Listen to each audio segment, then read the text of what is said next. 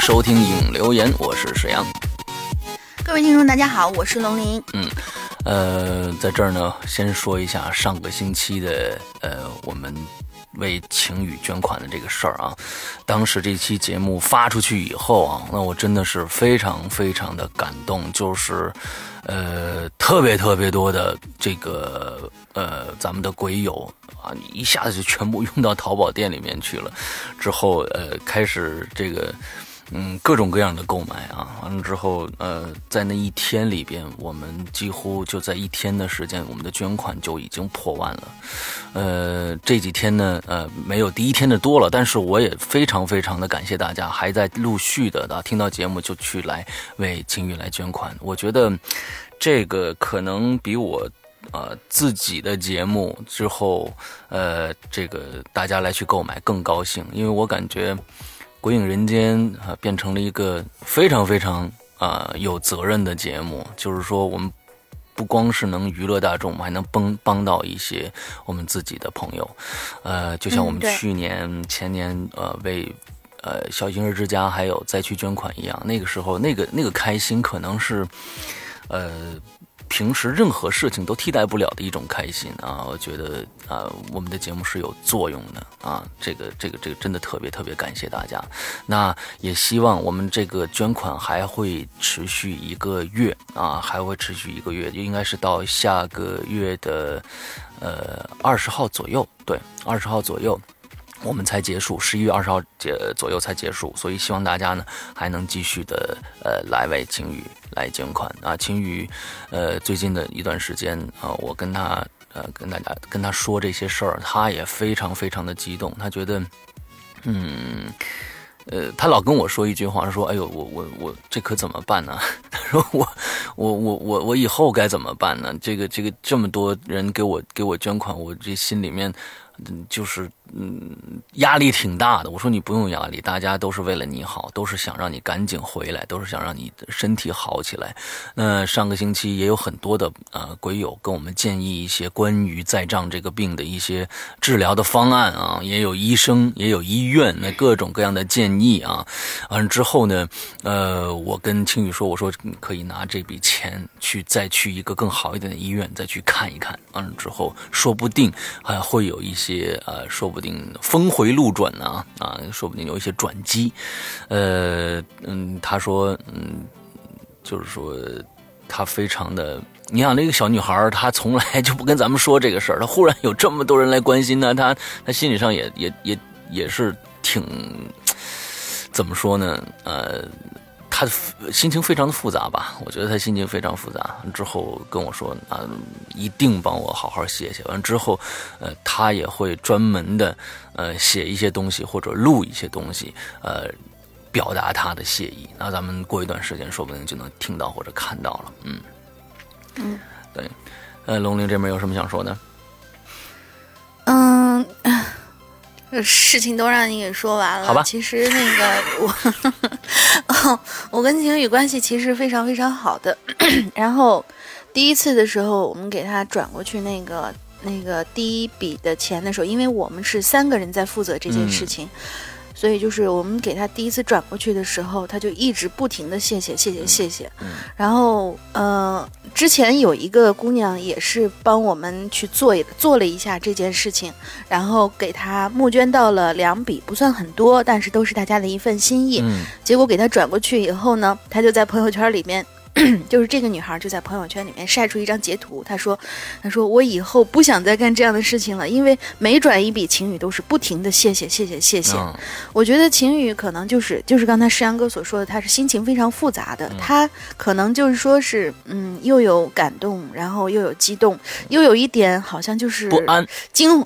对，有一点惊慌失措的那种感觉，因为从来都没有人去关心过他的这个这个病情，除了他的家人之外，所以我们在这里还是非常非常感谢大家的爱心的。嗯，还是跟大家说一下啊，就是说，假如说是呃第一次听我们这期节目，觉得丈二和尚摸不着头脑的话，可以听听我们上一期的引留言，呃，就知道整个事情的来龙去脉了。那么我们在这这儿重新重复一下我们的这个捐款的方式。现在大家呢，如果想捐款的话，可以去呃我们鬼影的淘宝店搜索一个叫在长篇剧场里面啊分类里边的长篇剧场里面有一个叫失常的这样的一个小说，它前面写了一个就是说请一定看清楚我们的这个下面的呃介绍这样的一个标题啊叫失常之后呢去购买这个呃我们的这个故事就可以了。还有一种这个捐款方式，就是我们的英子啊，英子呢，他现在是在我们鬼友群里面，他专门是做这个珠宝啊，呃，一些手串啊，工艺的这种呃生意的。之后呢，他也承诺，呃，在近期来，呃，鬼友通过加他的微信号成交的所有的这个交易的百分之十的利润捐给青鱼。来，那个呃，那大玲玲说一下这个呃英子的微信号。嗯，对。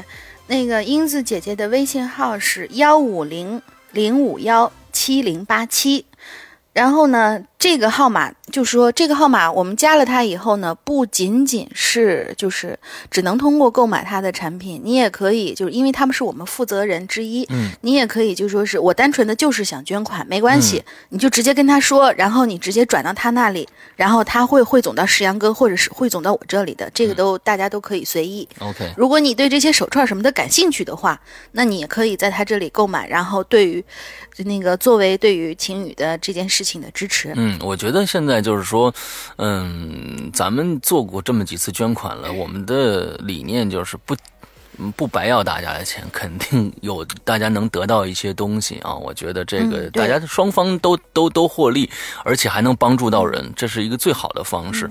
你再把英子的那个微信号再说一遍。嗯，是幺五零零五幺七零八七。然后它的地址应该是上面写着是一个云南昆明，嗯，然后它的头像是一个蓝色的一只猫，嗯嗯嗯，对，呃，再说一下咱们的时长啊，因为这天也有人问我，因为上次我说过了，在那个咱们的商品简介里也也说过了，因为是为了给到大家东西，呃，不想大家就是白白白捐钱啊，就是说我拿出这个没做完的长篇小说，那现在里边我刚上台记错了，里面。是四集，呃，只做到第四集，应该是十十四还是十六，我忘记了啊。我等我等，反正我会最近呢，因为我是一直在忙这个万圣大爬梯这件事情，所以那里边的更新呢会慢一些。我相信在下个星期的时候，呃呃，这个大家的这个文件夹里面就会陆续的有更新的，请记住，大家拿到这个。链接以后啊，千万不要丢了，因为你现在假如说你直接拿出这个文件夹里面的四级来，它里面是不会涨的。你必须每过一段时间拿这个链接和这个提取码去刷新一次，每次刷你看，假如说没有就是没有，假如有了，那多出来的就是赶紧你可以保存到你的网盘里面去啊，请大家一定记住这一点，因为这个还没更新完，陆陆续续的会更新啊。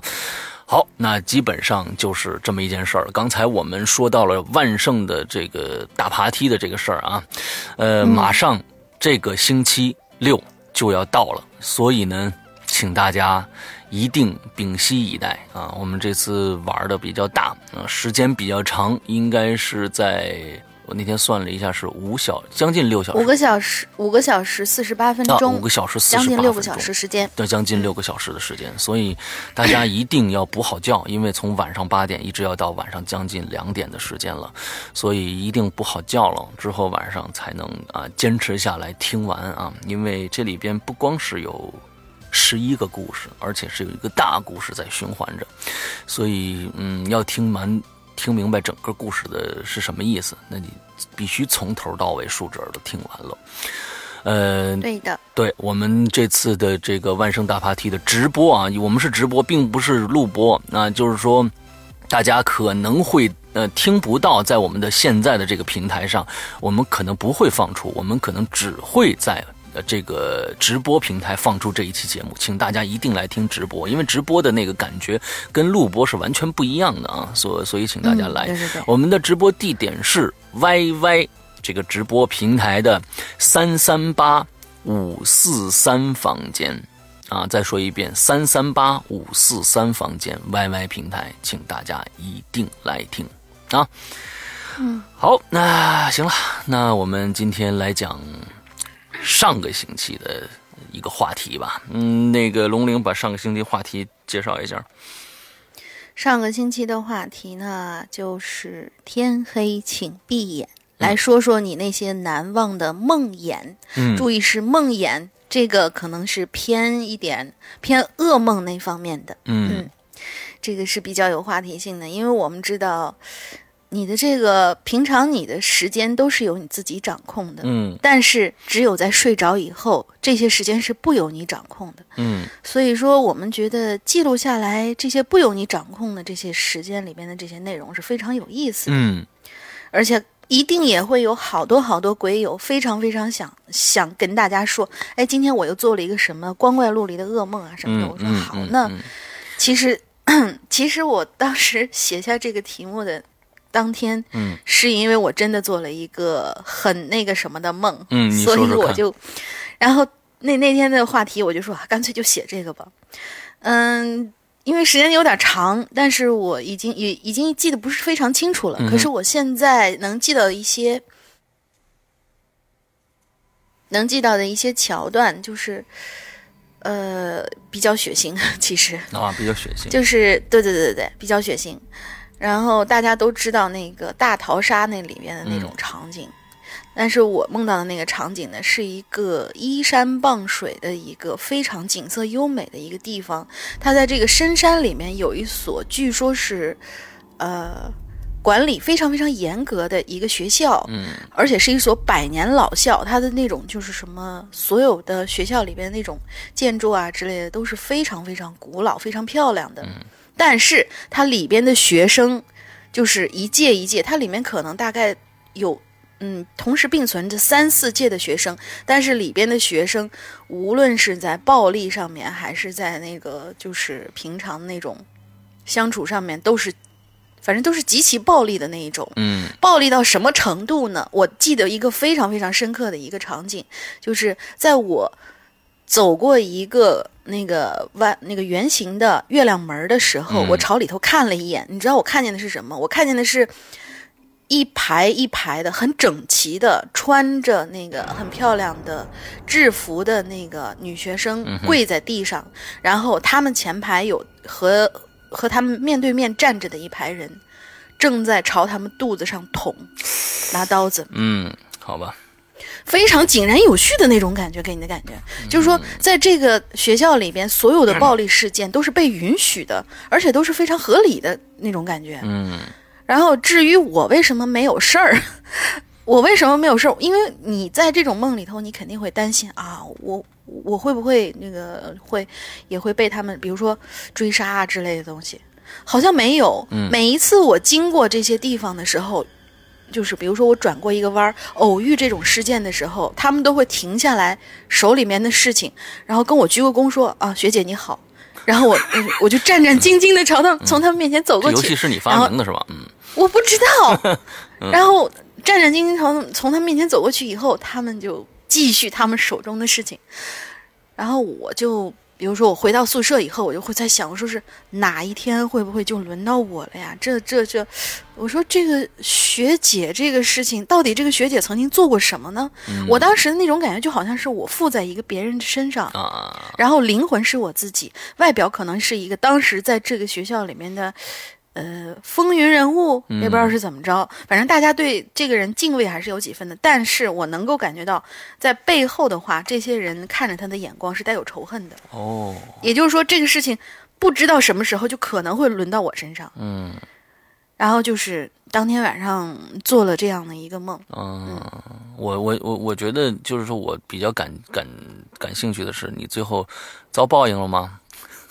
没有，我就、哦就 为什么是报应？我觉得这游戏为什么就是你发明的是报应？啊！对对对，在梦里面这游戏就是你发明的啊！你没有被没有遭报应是吧？嗯嗯，对你争取那报应这个词听起来好难听啊！我我我这么是吧？我这么大条又善良的一个人，嗯嗯嗯，怎么会是报应？顶多就是啊，其实好吧，我除了报应这个词儿也想不到什么其其实。我觉得你这个梦不算恐怖，没有你今天没有你今天早上做的这个恐怖。啊，你说这个呀？我刚才刚刚那个跟那个石阳哥接通那个什么呃接通这个语聊的时候，我就跟他说了一个说石阳哥，今天早上我做了一个好紧张好紧张的梦。对啊，这个梦呢，那这样相比之下，可能是另外一种恐怖。哎，对对对，这这个恐怖，那石阳哥可以把现实的啊，石阳哥可以把我刚才给你讲的那个来讲一遍。对，如果你自己没有料的话，我觉得你自己应该有料。我我做噩梦非常非常的少，我是一个真的怎么可能呢？没什么遭报应的事儿的这一个人。哎你 啊，完了之后是这样啊，今天早上呢，嗯，呃。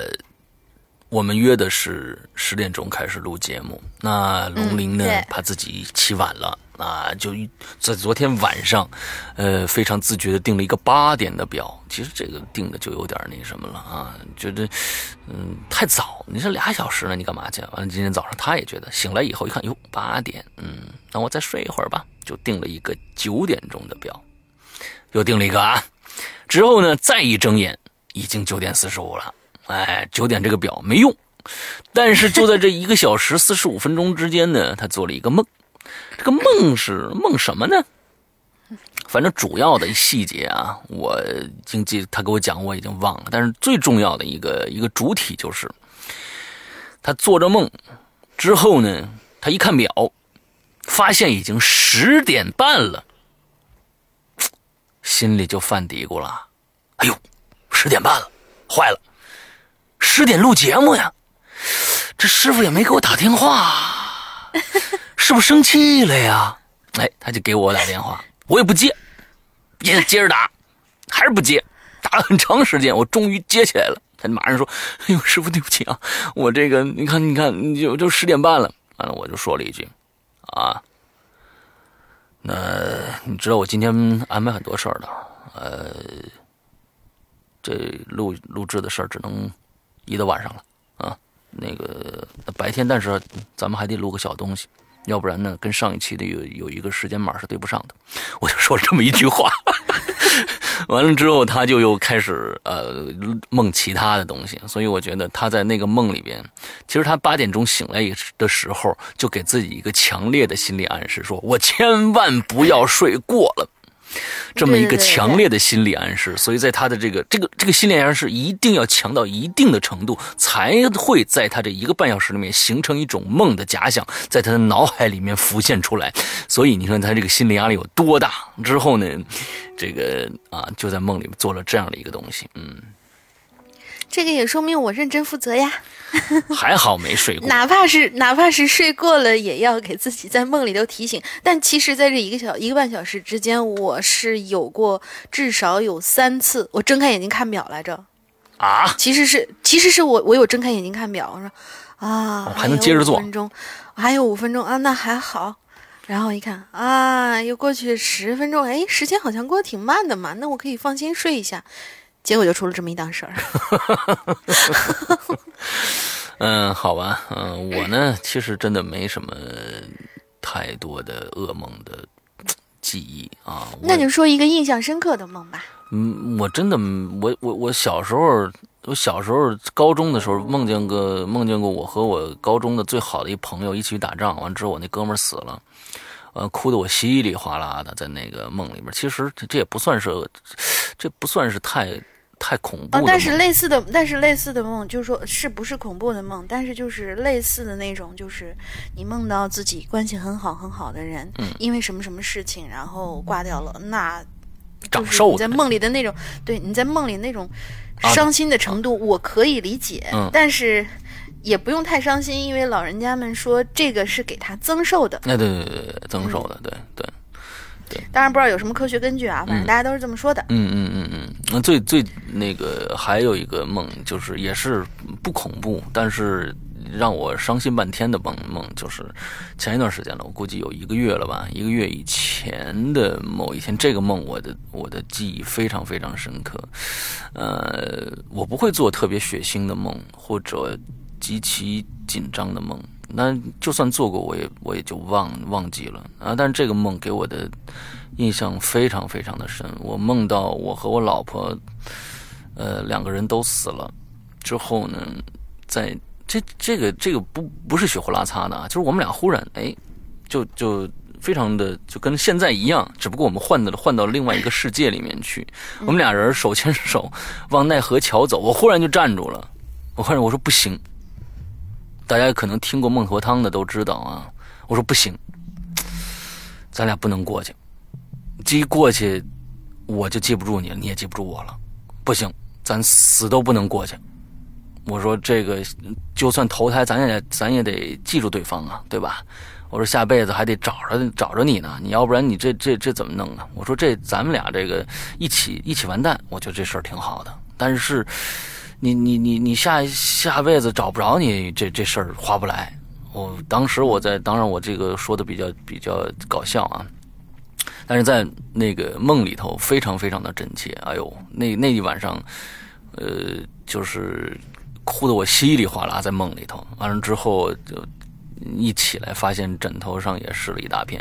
啊，就非常伤心。那那晚上做那个梦，不知道。所以这个，所以这个梦是一个秀恩爱的梦。呃，现在所有的单身狗已经受到了一万点的伤害。石阳哥，你自己看着办啊。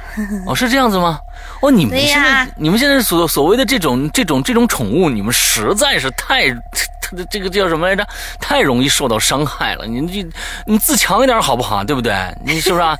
嗯，自强不息嘛。你不能说是我就受到伤害。平常平常眼前晃来晃去都是一对儿一对儿的，现在好不容易静下来听个节目，又听到主播在这秀恩爱，这怎么好呢？这个不是秀恩爱，这个是我的真的呃一个一个切身的这个体会嘛，并不是秀恩爱。我告诉你是怎样怎么样的叫叫秀恩爱，无中生有的一些事情那叫秀恩爱，而这真真真的是我是前段。时间我这这可能这一年里面为什么是无中生有呢？记记得的一个梦，那今天讲到梦了，那我就说说嘛，对吧？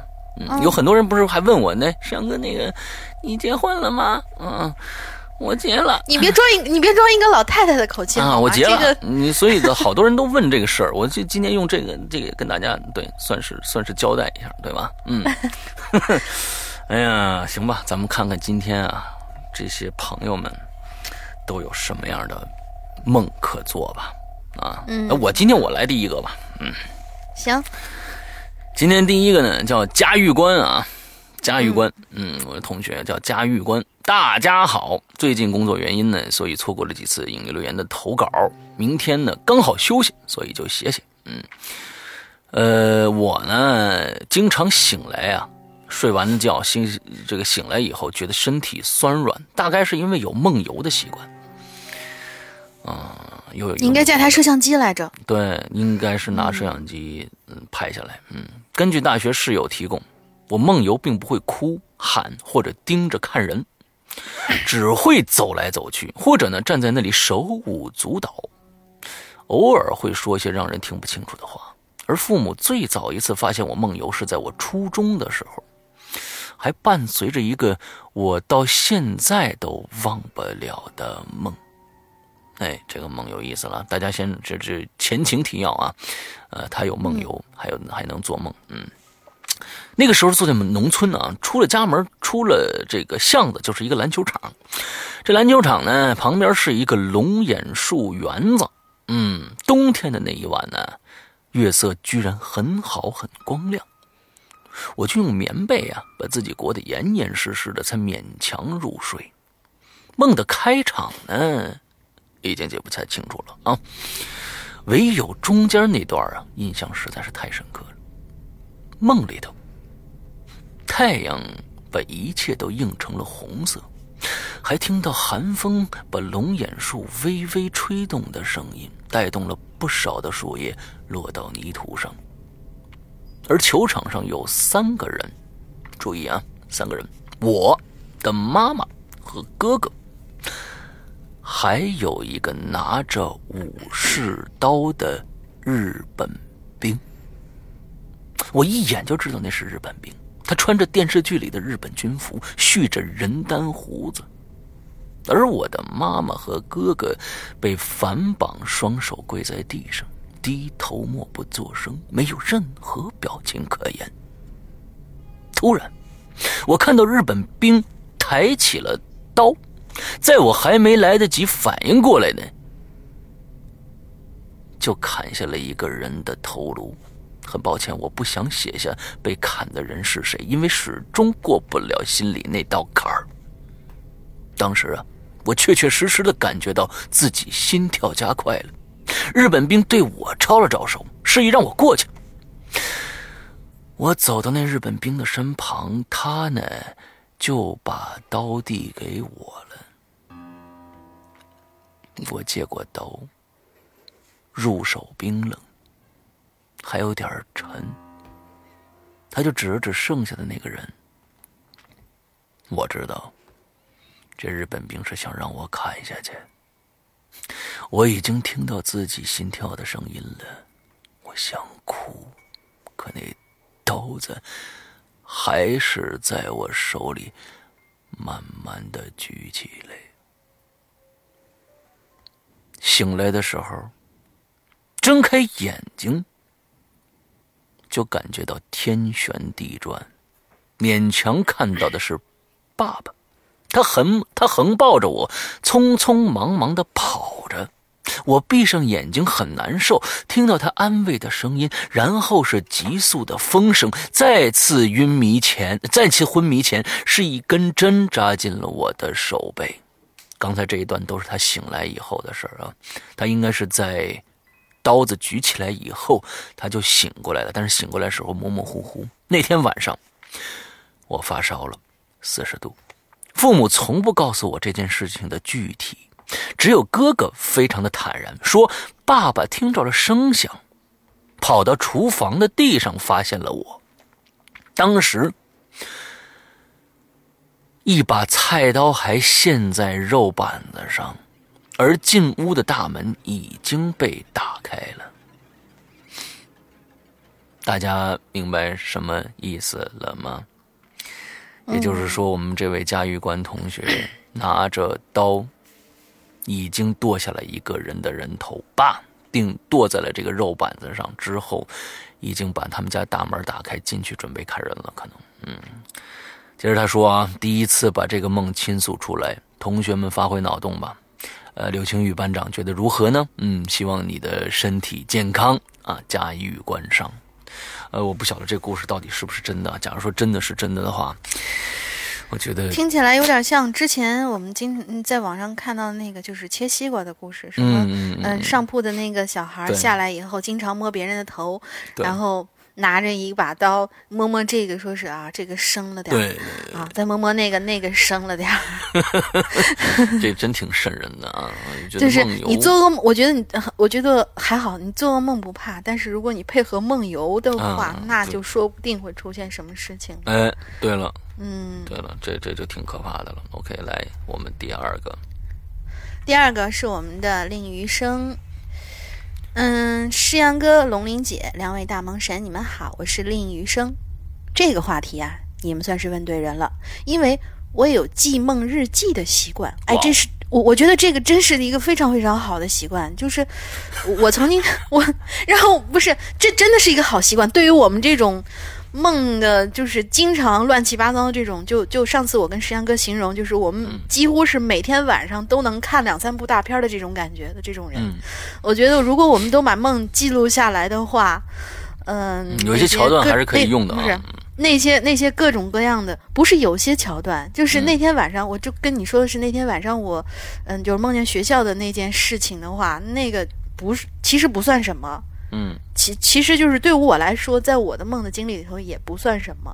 我就曾经跟我朋友说，我说是如果我有记梦日记的习惯的话，那好莱坞那些什么大片啊、编剧什么之类，他们都该失业了都。嗯，你想每天晚上两三部，每天晚上两三部都不重样，真的从来都没有重样过。嗯，可能有少数的有续集。哦，你那你也可以记一记嘛，对吧？你就昨天记什么，你赶紧记一下。对，所以的话，嗯，以以后我也学着要要有这个习惯。嗯，我们接着往下。他说呢，我有记梦日记的习惯，我会把我所有的梦都记录下来。这其中有无厘头的，也有会也有那些会让人心有余悸的噩梦。我今天就要讲的是我能记住的最早的一个梦，可信度百分之一百。这是在我三四岁的时候发生的事儿。我的亲奶奶。在我爸爸很小的时候就死了。后来呢，我爷爷娶了第二个老婆。生了我的三叔。二奶奶虽然不是我的亲奶奶，但是她一直都超级无敌的爱护着我。有一天呢，爷爷让我爸爸跟我妈妈去他家吃饭，而我被送到了姥姥家。我庆幸那天没跟爸妈一起去，不然也许这件事的结局就会更加无法收拾了。爷爷、爸爸妈妈走到家门口的时候，发现大门是虚掩的。这时候大家都很紧张。一进门的时候，就发现二奶奶死在了鱼缸里，而且是被人用手掐死的。屋子里头被洗劫一空。后来经过调查说，好像是凶手冒充快递员骗我二奶奶开了门，实施了抢劫。但是那个凶手至今都没有找到，成了一桩悬案。二奶奶的葬礼什么的，我一点点印象都没有，也可能是因为我并没有去吧。但是在二奶奶死后的第七天，我在姥姥家里，对着卧室里的大镜子。叫二奶奶，这是长大以后我妈告诉我的。她说，我就那么指着那面镜子，说：“二奶奶就在里头看着我呢。”从那天开始，我就得了梦游症。其实我也不知道算不算，只是每天夜里都会起来大哭大叫，和人对话。我知道我所做的一切行为，但是我就是控制不住我自己。现在我记忆中只记得一个片段，就是晚上漆黑的，小小的我，从床上爬起来，拿起床边的茶叶罐，开始不停的把茶叶往嘴里塞。当时我跟我姥姥睡一个床，我姥姥被我惊醒了，她问我在干什么，我哭着对姥姥说：“我饿。”我当时知道我是清醒的，也很清楚的知道茶叶的味道很苦很涩，可我就是觉得饿，所以受不了控制的往嘴里塞。后来这件事情在街坊邻居的传播下，被楼下的老驴头知道了，就是我曾经讲过的那位很倔的老爷爷。老驴头把这件事告诉了他老婆，后来呢，那位奶奶的就在那位奶奶的联系下。我们找到了一个乡下的神婆。我对这件事情唯一的印象，就是在乡下一个很大的农村的火炕上，坐着一位老妇女，她的头发很短，穿得很普通，但是整个屋子里都是过来找她帮忙的人。这是我记忆的一个片段。再然后呢，在我记忆里继续下去，神婆来到了住在城里的我家。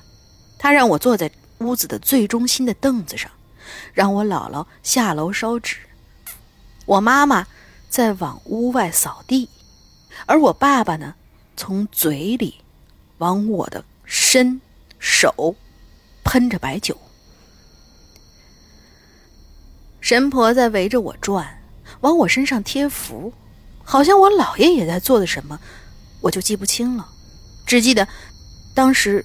每个人都在诡异的、有序的做着自己的事儿。整个屋子里头，只有神婆在念叨着什么。当天晚上，我就做了一个梦，梦到我在大街上走，走着走着，突然就陷入了无限的黑暗。黑暗过后，开始有微亮的火光升起。反正，再多的描述都没有用，我只能告诉你，我当时看到的场景，和我们常说的地狱是一模一样。在地狱里头有很多人在走，但那只是一瞬间的事。马上就有一股力量让我转过去，我只能看着我面前的有一堵很大的巨墙。这片墙就像一个秃山一样，虽然我转过了身，但由于这里四周都是很炽烈的火焰，所以我在墙上的影子里看到了一些东西。我感到我后面的人来人往，哦不，也许并不是人，用鬼来鬼往更加的合适。突然又开始嘈杂起来，我在墙上看到两个人影在打架。那两个人影拿的都像是《三国演义》里的那种古老的兵器。我在其中一个人的脖子上看着他戴的项链，好像是有很多人的头骨穿成的似的。当时我还想到了，这个人好像是阿和尚啊！想着想着，把自己都逗乐了。然后我就听到我身后的那个不让我转身的人，让我沿着我的右手边的路一直走，不要回头看。我就听他的话走了，走了很久很久，走到已经感觉不到火光，而是陷入了无尽的黑暗。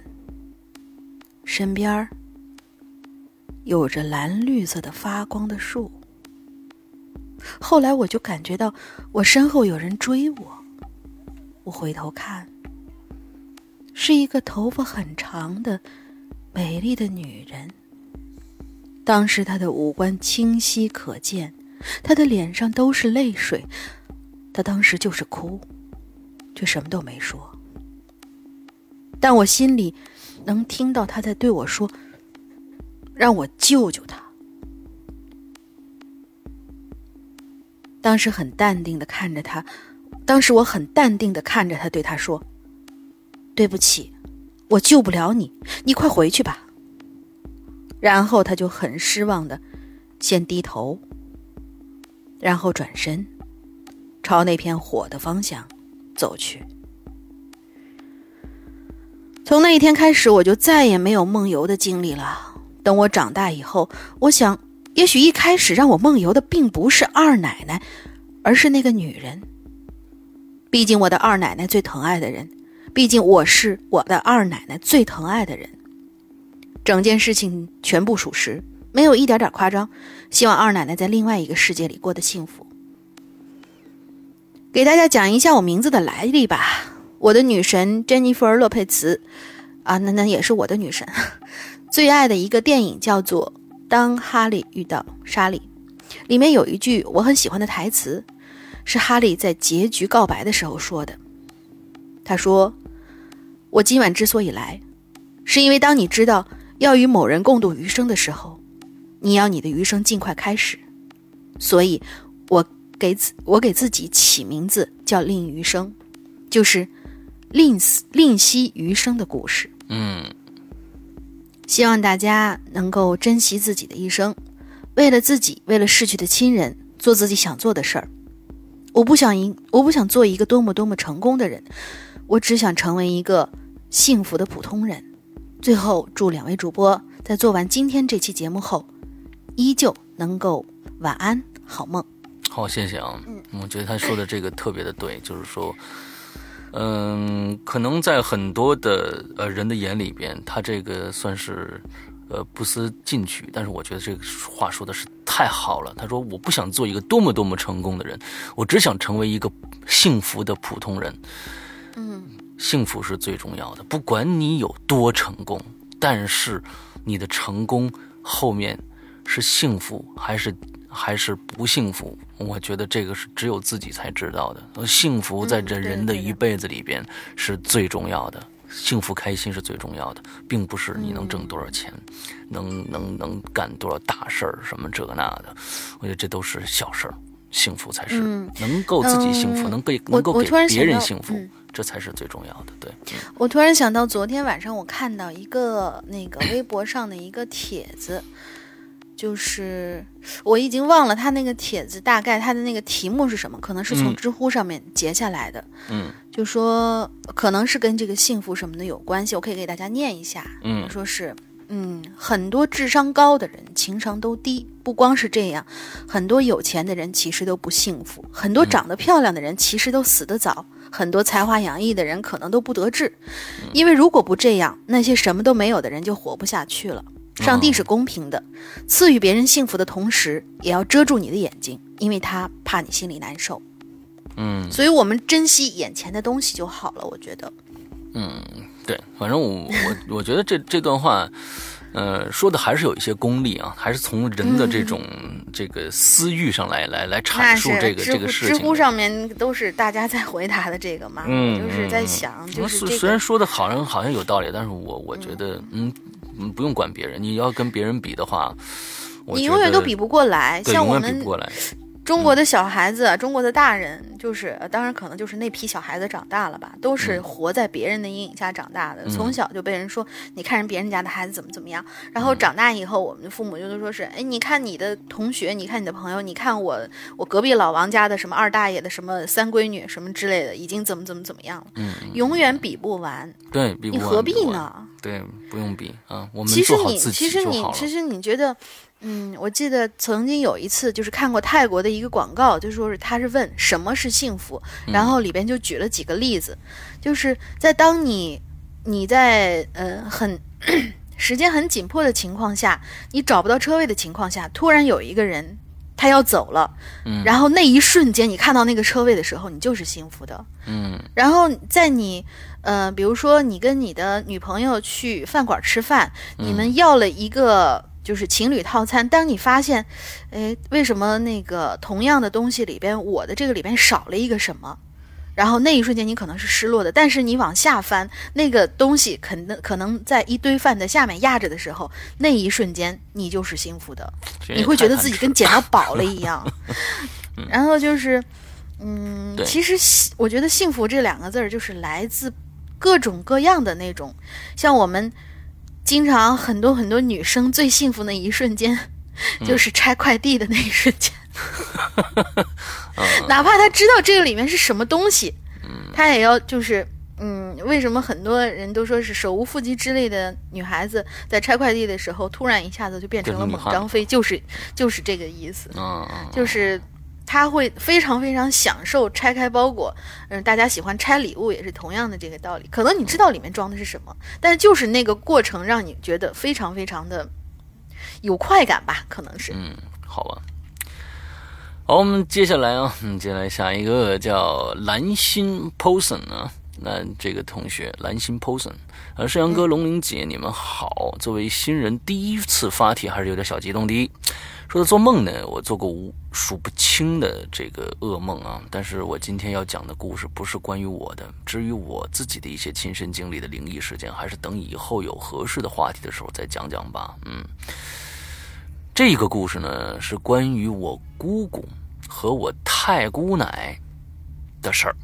我太姑奶是我姑姑，呃，是我奶奶的姑姑。天哪，这咱们咱们先说说啊，这个事儿是关于我姑姑。和我太姑奶的，这个我太姑奶呢，是我奶奶的姑姑。嗯，好吧，大家自自己反应一下啊。奶奶呢，呃，这个奶奶经常跟我说，她是一个多么好的老太太啊，就说这个太姑奶是多么好的一个老太太啊，尤其对我奶奶和我姑姑最好。可是，在我姑姑大概十五六岁的时候，太姑奶被发现。烧死在家里头了。那个时候，太姑奶住的是乡下的土坯房，睡的还是很多年前砌的那个土炕。大冬天的烧炕，可是不知道怎么了就起了火，还点着了房子。而我的太姑奶因为年纪太大了，脚腿脚也不方便，最后没跑出来，就活活的烧死了。这件事儿发生以后呢，我姑姑和我奶奶都很难，呃，都很难受，啊，奶奶参加了葬礼，而姑姑因为年纪小就没去。奶奶当时也没告诉我姑姑太姑奶究竟是怎么去世的。可就在这个晚上，姑姑做了一个梦，也就是说，当时的姑姑并不知道太姑奶是怎么死的。当时啊。姑姑也不确定是做梦还是真的发生了什么，她就因为她说，因为当时家里孩子多，我爸呢和我小叔叔睡在一间房，我姑姑就睡在客厅。家里的房子的结构啊，是一进大门就是客厅。我姑姑那会儿沉迷于琼瑶的小说，所以呢，都偷偷的在被窝里看很晚，看书看到很晚才睡。我姑姑就还跟以往一样啊，偷偷看书，在这个客厅里边，就突然呢，就听见大门锁被人拧了一下，这大门就开了。姑姑觉得很奇怪，就从被窝里爬出来看，一看竟然是太姑奶穿了一身厚棉袄，而且是清清朝民国那会儿那种一遮遮到脚的那种棉袍。可以说是把自己捂得密不透风。我姑姑很吃惊啊，就问太姑们，就说太姑奶你怎么来了？那太姑奶什么都没说，就只是用一种仇恨的眼神盯着姑姑。当时姑姑小啊，被他盯得很害怕，他就说了：“来，龙玲，来个，来个小孩。”姑奶，你是不是来找我妈的呀？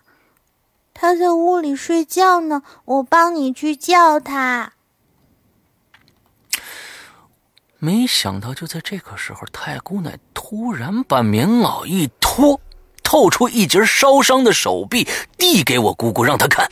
我姑姑立刻就闻到一股烧焦的味道，而且很想。呕吐，就一边从沙发上跳起来，一边躲闪那截手臂。谁知道太姑奶突然就堵堵在姑姑面前，对她说：“来，再来个老太太，你看看我是被谁烧死的。”说完就把棉袄全扔到了姑姑身上。姑姑当时就觉得棉袄是可。滚烫滚烫的，自己露在外面的手臂跟棉袄直接接触后，那灼烧的痛觉是那么的真实。他大叫一声，才发现自己被自己的叫声惊醒了。原来一切都是一场梦。我奶奶因为太姑奶的死一直睡不着啊，就听着我姑姑在客厅叫起来了，赶紧跑出来。那我姑姑呢，就给我奶奶说了那个梦。奶奶听完之后，才告诉姑姑，太姑奶其实就是被烧死的。最离奇的是，姑姑说她醒来后手臂上看起来有看起来像被烫伤的红红的一条印子，可是手摸上去又不是很疼。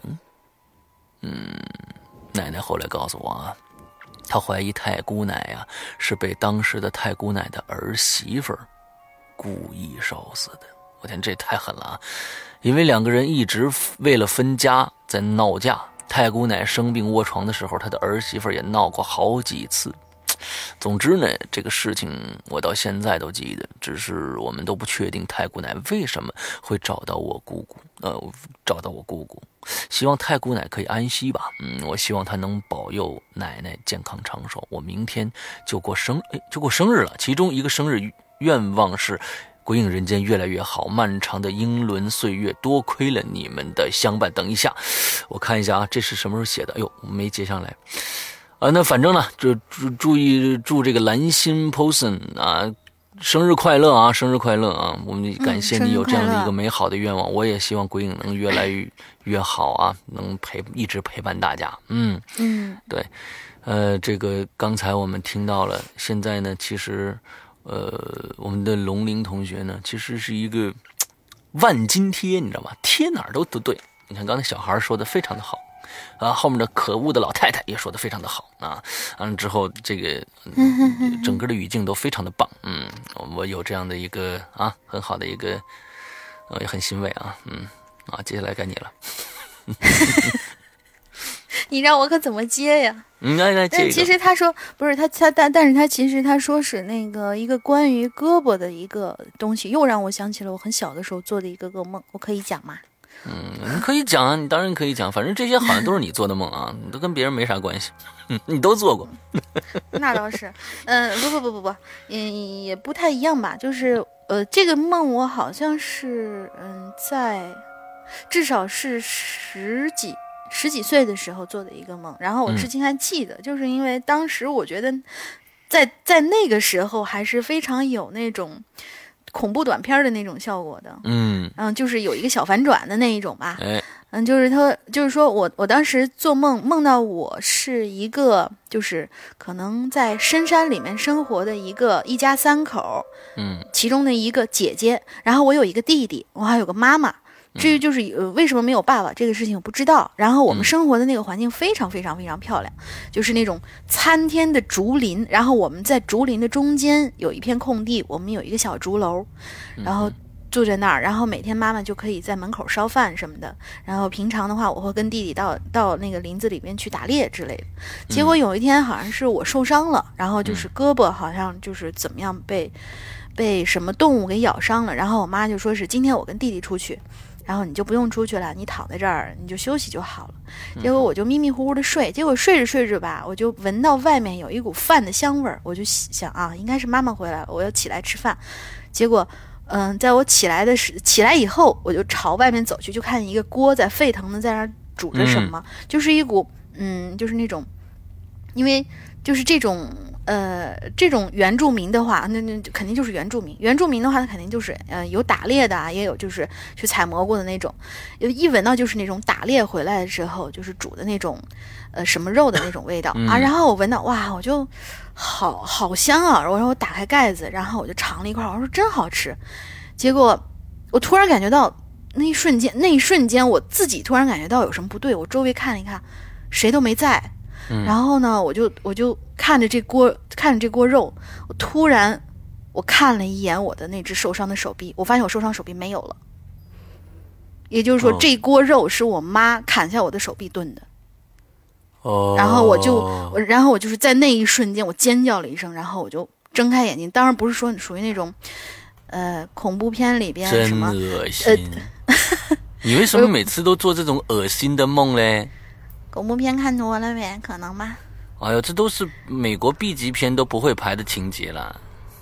可十几年前哦，我的天哪，太恶心了！嗯十几年前你说外面煮一锅肉的时候，我当时想的脑脑海里蹦出了一个其他的想法，我说哦，可能妈妈被煮了。妈妈把弟弟，你你也很太污了你。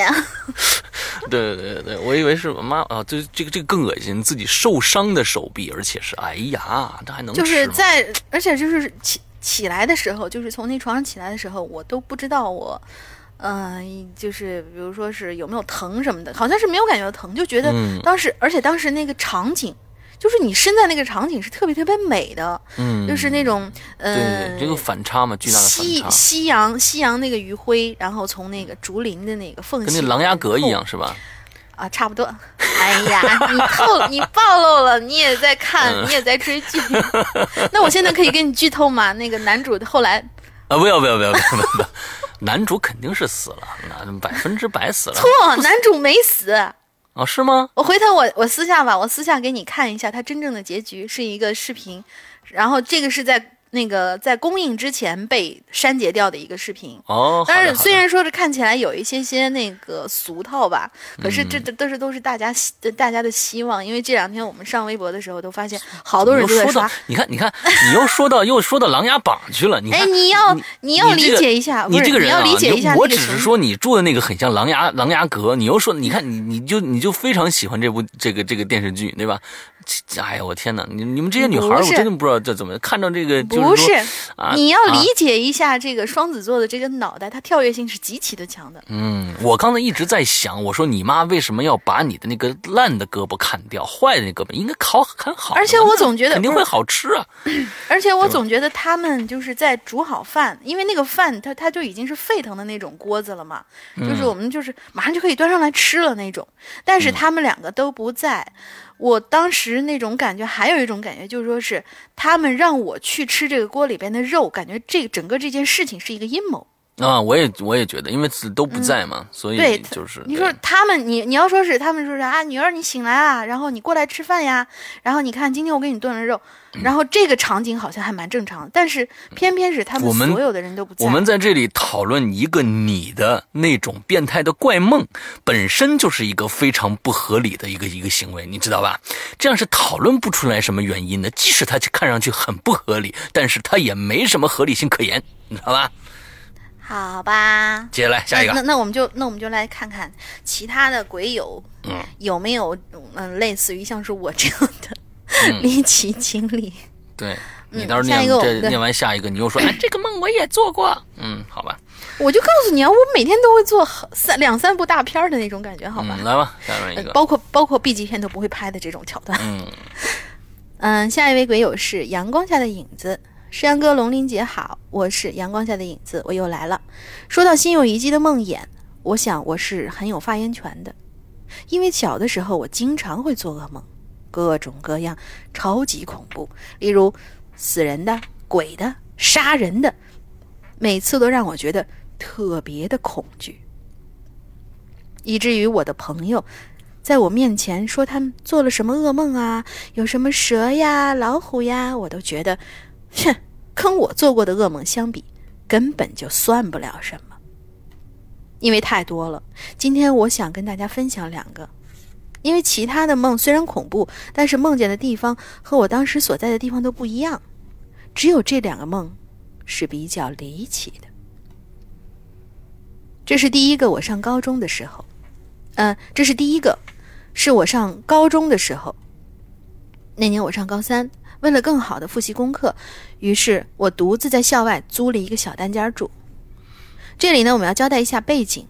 我们家呢是两个女孩儿，曾经我有一个亲姐姐，比我大了九岁，因为很多原因，在她二十四岁的时候，她自杀了。那一年我十五岁，在读初三。那个时候，我和姐姐因为年龄相差比较大吧，小的时候也不太懂事儿，打打闹闹，搞个恶作剧也是常事儿。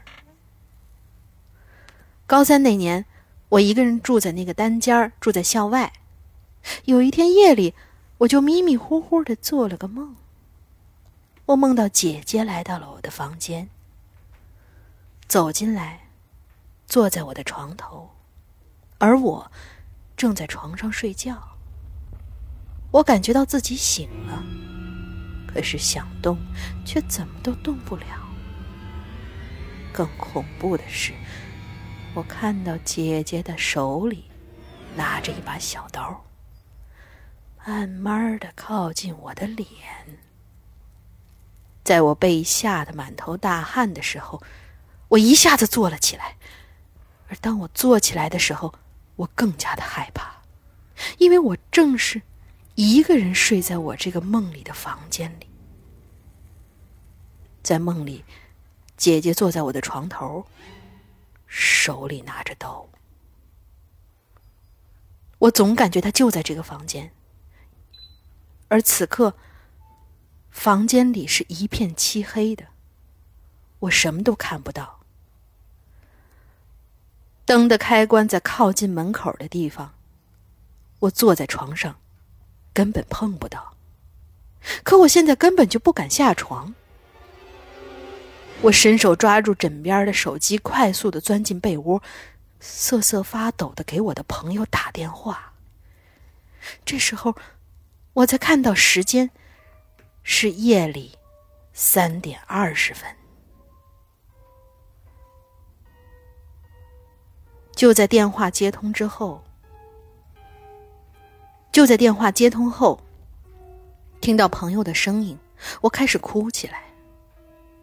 即便是被子捂得全身是汗，仍旧不敢探头去，探头去，仍旧不敢探头去看。朋友一直安慰我说：“朋友，朋友一直安慰我。”很久很久，我平静了一些。在朋友的鼓励下，我才壮着胆子打开了灯。只是那一夜，我再也睡不着了，也不敢关机了，也不敢关灯了。就在开着灯的床上，一直坐到了天亮。后来我把这个梦告诉了妈妈，妈妈去姐姐的坟前烧纸，告诉姐姐不要再跟我开这种玩笑吓我。从那以后，我好像就真的没有再做过这样的梦嗯，这是我们的第一个故事。好，那你还有第二个故事，那还是你接着来。嗯你阴险，嗯，大家可能不知道为什么说说我阴险啊，待会儿跟大家解释一下为什么他说我阴险。好，来，嗯，那就我就继续往下说说第二个梦吧。这个梦发生在二零一三年底的时候，那个时候呢，因为我老公部队里，我我老公在部队里，记得那一次我来探亲，就住在他们部队里。因为我这个人啊，睡眠比较浅，有一天夜里，我就被窗外的一声猫叫给吵醒了。那时候，我老公打着打着鼾，睡得正香呢。我就拿起手机看看时间，夜里一点多。我刚刚准备再躺下继续睡，就发现老公巨的巨，就发现老公几乎睡到了我这边而他的那一边空出很大的一块地方。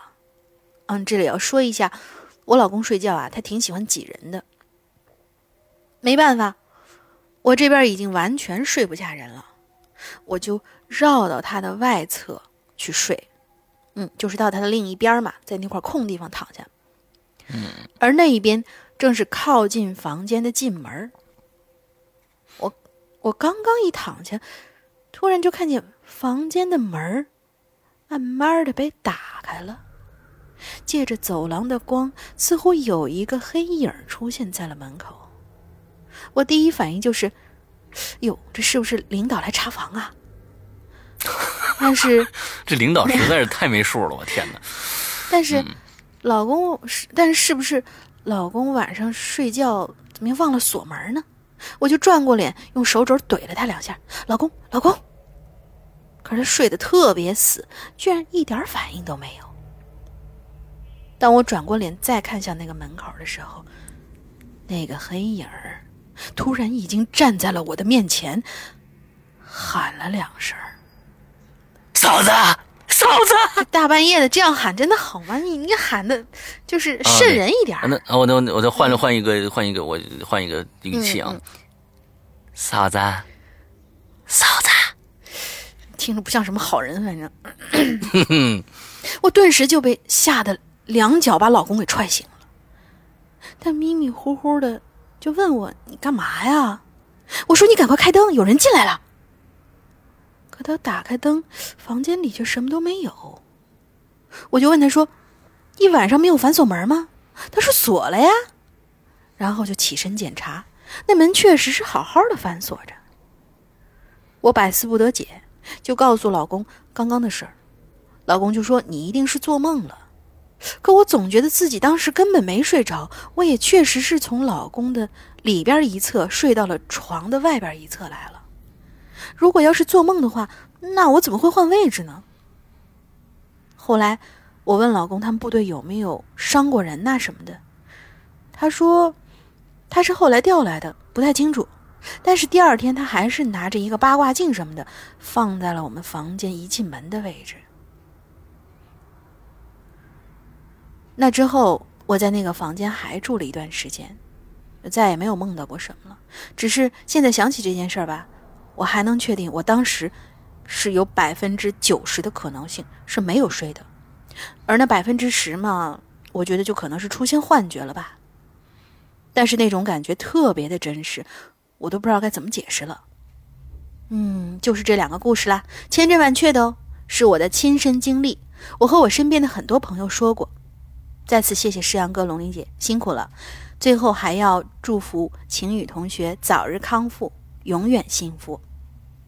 嗯谢谢谢谢谢谢谢这个龙玲你看啊那两个故事都念完了你看我对你多么的优待少来。嗯我我最喜欢最喜欢后面那个稿子你就不给我念。哼等会儿跟大家说，好，我们现在练下了一个啊，叫 Laura 八八六二六啊，山羊哥好，龙姐好，龙姐姐好啊。前几天给晴雨发了信息，因为实在是很担心她，也很心疼她。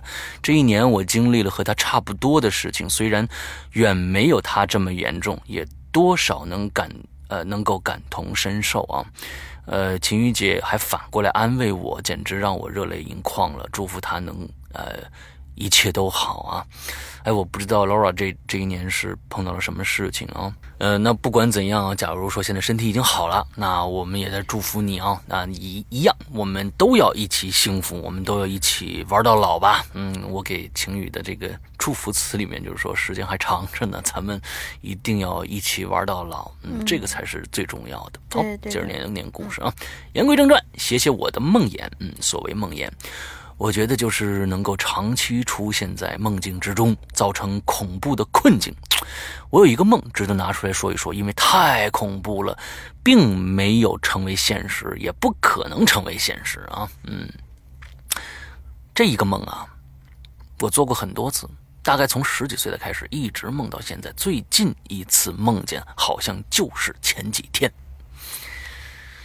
这是一片巨大的。荒野，灰暗阴冷，寸草不生，无边无际。有时候呢，哎，做这个梦的时候啊，有时候是我一个人，有的时候呢和另一个人在一起，在这片旷野上漫无目的的行走，行走，还是行走。这让我想起了一个著名的游戏《旺达与巨像》。嗯，什么什么什么？直到精疲力尽的时候，我终于看到了一个村庄。突兀的出现了，村庄很复古，很古旧，都是非常老式的建筑，飞檐，呃，廊柱，散发着陈旧的气息。哎，我还兴奋了啊，忙飞快的朝那个村庄里跑去。当我走近的时候呢，我就发现这村庄啊，只有一条主街，很宽，道路两旁就是。紧挨着的一户一户的大门，大门也是灰扑扑的，斑驳凋零，紧紧锁闭着。而在大门的外面，则家家户户都悬挂着两匹红布。注意啊，家家户户都悬挂着两匹红布，很长，像红灯笼一样摇曳着。哎，我心里又害怕又好奇，驱使着我呢。走进去细看，而当我看清楚那些挂着的东西的时候，我的恐惧一下子就上升到了顶点。为什么呢？因为我看着那些鲜艳的像血一样的红布里，分明都是尸体。每家门口。都悬挂着两具裹在红布里的尸体，随风飘荡着。每到这个时候，我就吓醒了。这个梦魇困扰了我很长的时间。其实呢，我是个胆子挺大的人，但只要是做这个梦，必定会被吓醒，一身冷汗。我也并不知道为什么会一直做这样一个诡异至极的梦。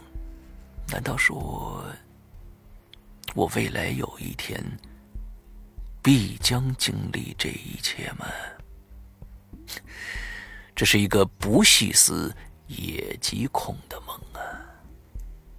嗯，其实好多人说啊，这个梦啊是现实的一个夸张的倒影，但是。就像我说的那个，就是咱们以前经常的，咱们看大家说我胆子特别特别的小，但是惊我也不敢看什么恐怖片我更不敢看什么小说啊，什么这个那的。但是我做梦我就能梦着血淋淋的场面。你说这个从是是是他现实中哪儿来扩散出来的东西呢？所以也不尽然。你说他这这个每天不看这些 B 级片，每天晚上做 B 级片的梦，你这个真的是这。不知道怎么解释，反正看也做，不看也做，我是属于。但是，但是我觉得，当然没人敢跟你比了。但是我觉得他这个场景吧，嗯嗯，是不是代表了什么前世？哎，这倒是有可能的。假如说是这么说的话，我在想啊，其实，假如说我们说呃，在现实当中，在我们现代社会当中啊，就在我们中国和一些发达国家来说，那这种事情应该是不会发生的。但是呢，假如说在我们国家的前身，比如说咱们说到明朝吧，那个时候，我觉得还真有可能有这样的现象发生。那比如说什么东厂大屠村呐、什么之类的啊，啊之类的，嗯，就有可能这样，那也说不定。我我我我说明刚才你以前是龙门客栈的嗯，有可能。嗯，而且就是他说的这样的这个场景，让我就想起了那种，就是可能是古老的藏区，然后有那种帆儿在嗯飘的时候，呃，因为那个藏区不是都有那种什么呃呃奴奴隶主啊什么的，就是他们会很残忍的嗯对待奴隶，他们有一些祭祀什么的，我觉得很像那样的场景。嗯不知道，嗯，这无从考证了。哎，对了，好吧，接着来，刚才我，嗯，刚才我要打断你，但是你没接我的茬儿。你刚才说的是什么游戏？呃，旺达与巨像，旺达与巨像哪几个字儿？旺达就是日字旁加一个王啊，就旺，兴旺的旺，达达到的达，与巨像，巨巨大的神像。那你为什么说是跟那个场景很像呢？呃，因为在旺达巨像里面，这是一个呃不能经典，呃，就是我觉得是我可能玩过所有所有游戏里面，我觉得是排行第一的游戏。第二个是 ICO，这两个游戏都是以同一个公司开发的。嗯，哦，旺达与巨像简直是让我见到了这个游戏还可以这样做的一个，因为它那里边就是一个旷野，特别阴暗、特别晦涩的那样一个旷野。一个王子为了让他的公主醒来，呃，要打败十个巨象。这个巨象都多大呢？就是巨巨到你说你可能跟他的一个指甲一样大。你要爬到他的身上去找他的各种各样的机关，让把他这个巨象啊，这个打倒。这个巨象浑身都是毛，各种各样的毛发，呃，每一个巨象都有它自己的特征，而在那个世界观里边，就是刚才他描述出来的，非常非常广阔、一望无际，但是非常晦涩、阴暗的那样的一个一个场景，所以我一下想到那个了，嗯。听起来不错的样子。我下去也会，我非常好玩我我会去，嗯我会去非常好玩。找那世界观营造的，可能大家玩过从 PS 二，那是 PS 二的游戏，然后从哎 PS 二的时候就是肯定知道，肯定知道这个游戏，因为太太有名，而且做的太好了。对，ICU 大家肯定也一样，那都会知道这个游戏。居然不是苹果游戏，那我就是去网上找一找截图就好了。哎，对你待会儿可以去找一下没有没有玩过这个，一定会有，非常漂亮。嗯 好，来，我们下一个，来，接下来下一个我们下一个是 PPTWDG，看起来特别像乱码的一个孩子的名字。嗯 PPT，嗯，对，估计这还是孩子应该是经常做 PPT 的。嗯，然后后面那三个姓后面那三个字儿是他的缩写是吧？哎，我觉得是 PPT 王大姐这个人 这个这个解释好，这个解释好。PPT 王大姐啊，好好好好，嗯。嗯，做 PPT 的王大姐，OK，好。大家好，嗯我是观影群里的官复。哦，这个人啊，我知道了。哦，嗯嗯，鬼影群里面呢，我的名字是将军，一直很喜欢主播们的节目，希望柳青雨同学早日康复。这是一个远房叔叔给我讲的故事啊，这个里头嗯没有标点，待会儿我念的时候会稍微的可能会有点儿语无伦次，大家迁就一下。我这个远房叔叔呢是货运司机，平时呢就是接货，大江南北的跑啊。有一次，他接了一趟去四川的活儿。大家都知道嘛，蜀道难，难于上青天。四川的盘山公路对于司机来说，真是一个很大的挑战。这次，他们特意聘了另一位司机和他换着驾驶。由于已经接过来，由于已经来接过一次来四川的活，两个人一路还是蛮顺利的。行至傍晚，距离目的地已经不到半天的车程了。过了前面的村庄，就到宜宾了。就在两个人幻想着去宜宾的馆子里大吃一顿的时候，不知道什么时候，整个山间已经被浓雾笼罩，可是距离不到五米。你们是不是开着开着开进了那个寂静岭了呢？他赶紧就把雾灯打开了，小心翼翼地往前开。周围变得好安静啊，连风声都听不到。这种情况让他有点发怵，因为雾太大了，车子根本就开不走。他就慌忙叫醒旁边睡得正香的同伴，自己也不知道为什么会突然这么紧张。虽然有雾，但是为了不耽误车程，车子还得继续行驶。那雾啊，似乎没有要退散的架势，反而越来越大。车子开的也越来越慢。就在他们激烈的讨论，呃，再次讨论要不要暂停行驶的无暇观望路况的一瞬间，有一个黑影突然从车车窗跟前闪过去。叔叔急忙踩住刹车，只听“砰”的一声。这时刹车突然好像失灵了，整个车就这样以很慢的速度又驶去了十多米之后才停下来。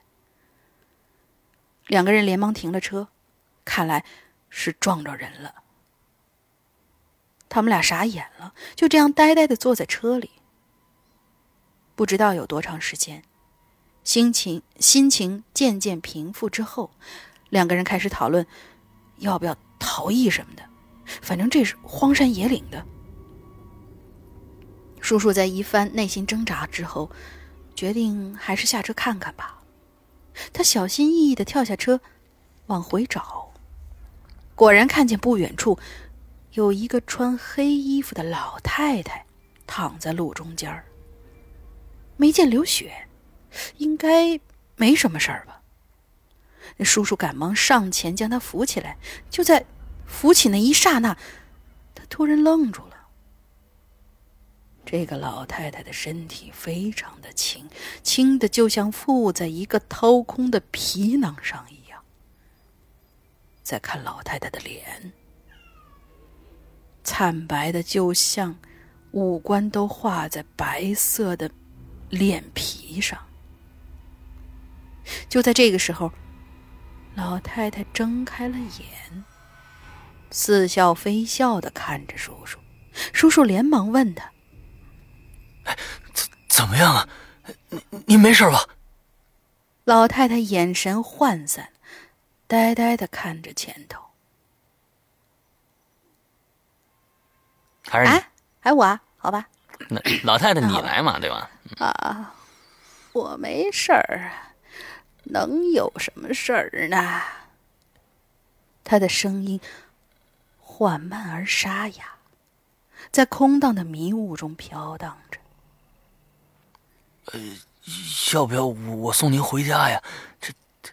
都都快天黑了，你可别您回不去了。您您家在哪儿啊？叔叔觉得心里有愧，忙关切的问老太太。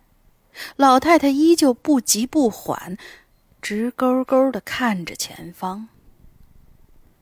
家。我怕是回不去了。你们路过前面村子的时候，村口有家种着苹果树的白房子，那就是我家。替我给他们捎个话儿吧，就说我想孙子了。我那屋里啊。他爹的遗像后头有我存下来的五百块钱，让他们给我那孙子置办点儿衣服吧。说着，就站起了身子，摇摇的往后走。走着走着，这老太太突然转过头，疑惑的看着叔叔，凄厉的说着。我好像认识你，然后他就消失在了浓雾之中。叔叔呆在那儿，许久才回过神来，吓得连忙以最快的速度冲回到车里，发动车子。可奇怪的事儿就发生了，刚刚还雾气腾腾的山里瞬间清爽无比，就像是才刚下过雨一样。整个山间都快被落山的太阳染成墨绿色了。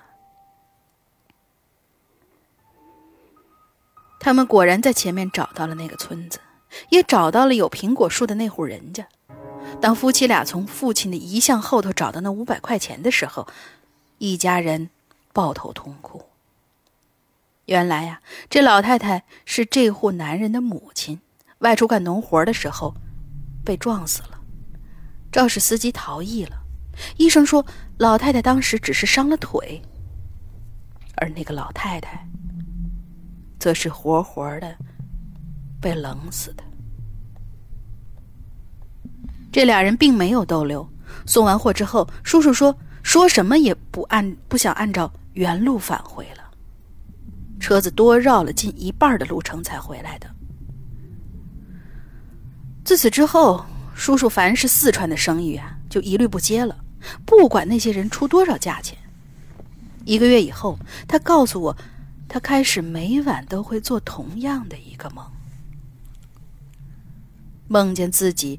独自在大雾里头慢慢走着，突然面前就会出现一个面色苍白的老太太。老太太佝偻着身子，满脸微笑的看着他。在给我讲述故事的几个星期后，叔叔就去投案了。他说，他他自己说是半年前在四川撞死了一个老太太。然后就肇事逃逸了。觉得恐怖吗？我不得不告诉你，这故事是我编的。就在深夜编写这个故事的时候，我呢一点都不觉得恐怖，因为我就是那个被冷死的老太太。咦，你看，好嘞，这故事还挺好的啊，不愧是写 PPT 的王大姐，嗯。PPT 的王大那个故事写的有头有尾，哎，还有小悬念，太好了。嗯嗯，这个写 PPT 的王大姐，OK。好，接下来呢？下一个故事，我怨念你，我怨念你。对，这个呃，我是比较鸡贼的一个人啊，大家可以老鸡贼了。做这么多期节目了啊，完了之后呢，一般都是龙鳞讲第一个故事。啊，为什么今天我来讲第一个故事呢？因为我就看到我们整理出来这些故事呢，我算了一下啊，这个是他的，这个是我的，这个是他的，这个是我的，这个是他的。听听你听听，一直到这个鸡贼。我说他怎么这次这么着急的，这么主动的就赶紧把稿子给我？一一般情况下，因为大家知道我们每次都是在提前前一天，也就是星期天的时候把这个故事录完。今天告诉我，哎，那个我我已经把稿子整理出来，我给你发过去啊，咱们星期六就开始录。我说哦，好啊，星期天的话我睡个懒觉。在昨天的时候，结果没想到他做了这么多功课。没有，我在昨天的时候还没有想到我我要第一个念，是刚才我们呃对，刚才我们开始录之前，我们不是闲聊了两句嘛？之后我就想，我一定要录这个念这下面这个故事。之后呢，我就开始算，我就当时刚刚现算的，你知道吧？不是昨天就已经打打也好的，是刚刚现算。我昨天晚上算，好吧，我也算。我昨天晚上算的时候，我就是读这个，然后我还挺开心的，因为我觉得这个内容非常的有意思，虽然很血腥，但是非常有意思。嗯，但是非常的长。我其实呢是心疼你，你少来。从这样的，你真的，我特别心疼我的员工，因为太长了。这个故事差不多应该有个三两三千字吧。嗯。对，三四页呢，这个，所以我还是心疼你。你就按照这样的一个思维来来来来想的话，你就释然多了。郭德纲的话就是，你就当真的听，是吧？行行行行行行吧行吧，那我能怎么办呢？好，讲吧。呃，你看，我们俩一都要想念这个故事，就说明这个故事也非常非常的有意思。但是这个故事呢，哎，它不是一个人啊，他亲身经历的，而是呢，是一个人给我们贴的一条。一个关于一个真事儿的帖子，来，我们我们开始啊。这人谁呢？来自月球的男人。这个来自月球的男人呢，经常发技术帖、总结帖、总结帖，发一些总结帖。哎，对，他说：“山阳哥好，龙英姐萌啊！潜水这么久，我终于又来了。其实我今天要讲的不是我自己的故事，而是一个我听说过的传说。很多喜欢奇闻异事的人。”应该都听说过这么一个传说，就是前苏联的一个睡眠实验。他说，这可能是影留言史上尺度最大（括号绝对没开玩笑）的一篇文章。就算世阳哥不打算念，我都完全可以理解。为什么不念？那我们大我们俩人都抢着念。文笔不好。哎，你看我文笔不好，所以呢，我从网站上抓了一篇关于这个传说的文章转发过来，好像太长了啊。好，废话不多说，下面开始啊。这个文章确实是非常的长。在上上世纪四十年代，前苏联俄罗斯进行了一个惨无人道的可怕实验。有一天，一般苏联科学家就突发奇想啊，想测试如果一个人连续十五天都不睡觉的话，会发生什么事儿。他们开始从这个监狱里面招募实验者，用无条件释放作为这个诱饵，承诺他们只要连续不眠不休三十天便可以出狱。最终，他们成功招募了六名政治犯。实验开始前，那些科学家呀，把那六名这个实验者都放在一个不大不小的密室里头。里头呢有充足的这个食食物、水啊、粮食、厕所和书本啊、书籍，有些书。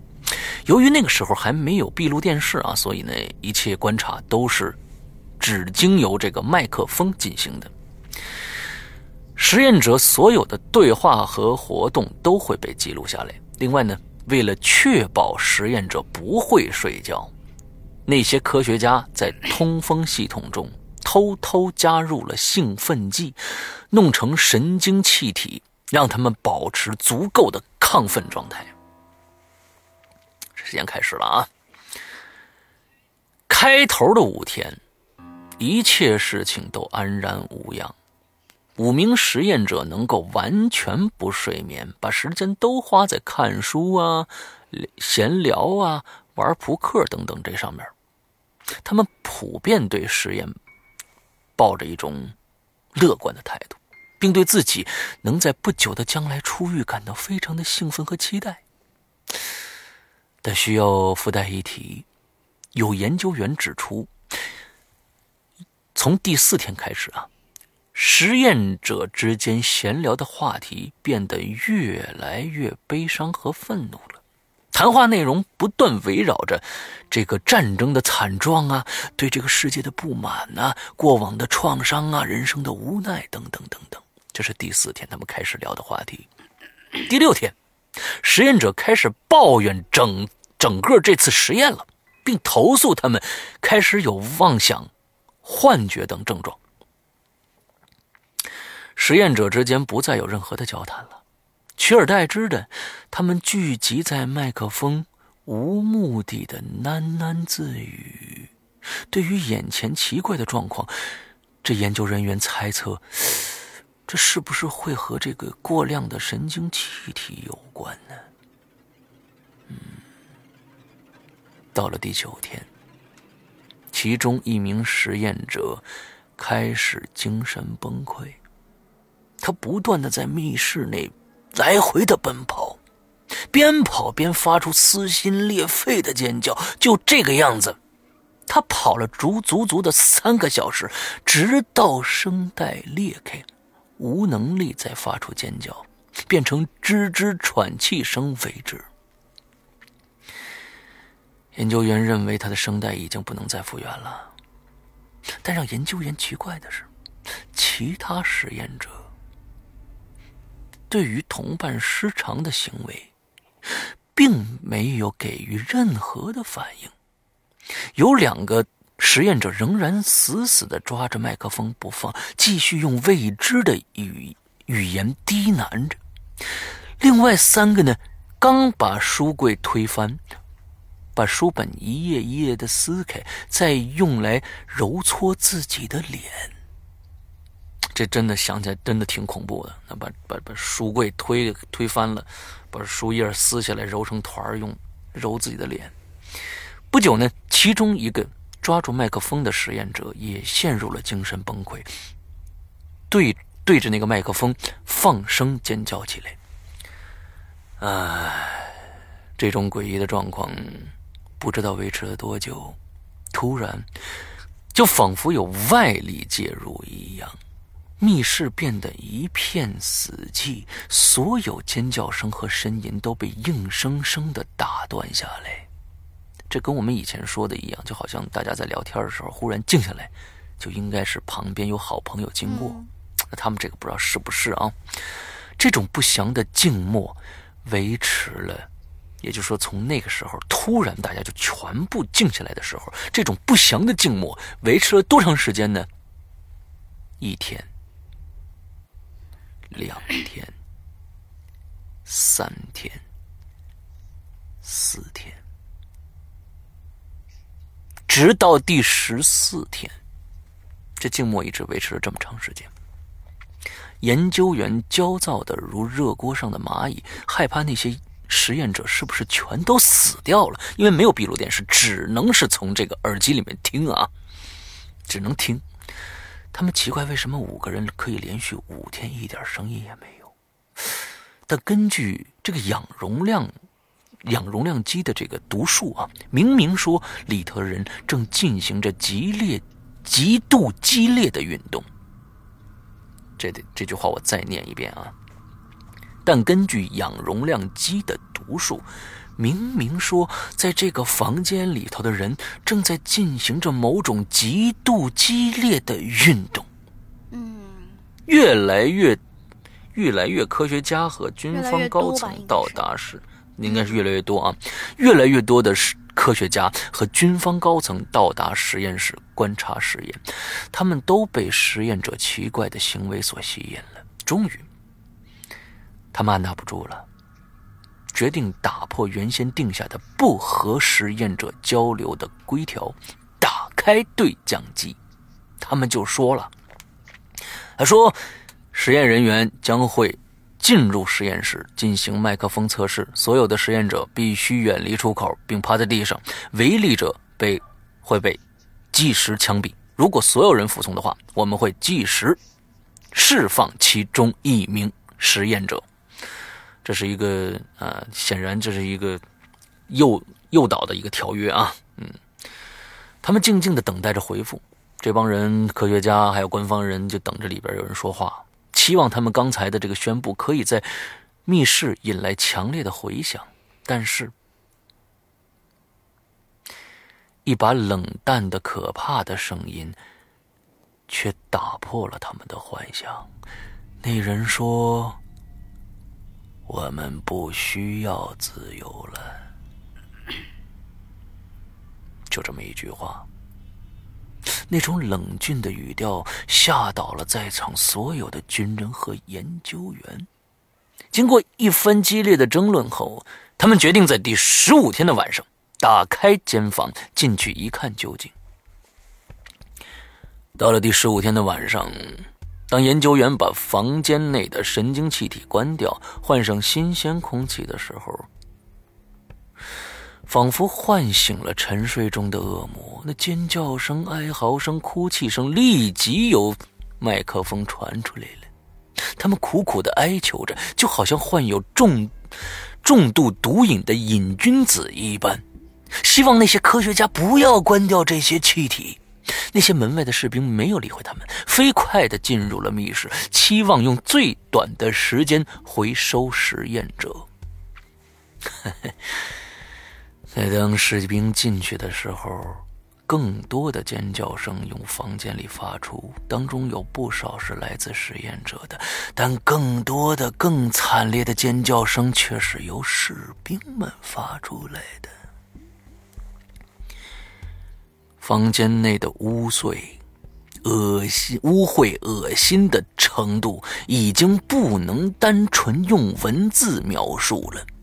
六名实验者中有一名已经确定死亡，至于其他的五名，则不能确定是否称得上算是活着。在这细小的房间，在短短的十五天内，变成了人间地狱。死去的实验者肚破长流的躺在房间中央，厕所的水喉开着，水源源不绝的流入房间，和死者的血肉混合着，形成一个足足有四尺深的血池。当士兵探前看到是什么东西阻塞了排水管呢？却发现是死者腐烂的大腿和胸肌。他们看起来仿佛只是吃剩下的过期的鸡肉一样。至于另外五个实验者，他们各自倒卧在房间的角落，像解剖课中的白白老鼠，胸腔被强行的撕开，除了心脏和肺外，胃、大肠、回肠、肝脏。肾脏通通被挖了出来，像病态艺术品般有条不紊地展露在空气之中。因为血管依然连接着器官，你仍然可以清晰地看到肺叶缓慢地起伏着，心脏跳动和食物在肠部的蠕动、蠕动。呃，心脏跳动和食物在肠部的蠕动。